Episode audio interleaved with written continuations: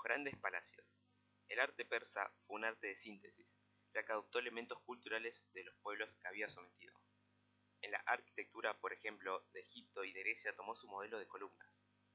Las edificaciones más importantes fueron los palacios de Persépolis, capital religiosa, y de Susa, Ecbatana y Parsargada, capitales administrativas. Del palacio de Persépolis quedan ruinas que reflejan el poderío que tuvieron los emperadores persas.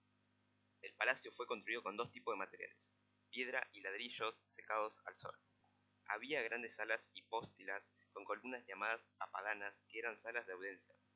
Las capitales de las columnas del palacio estaban decorados con animales como toros, unicornios, etc.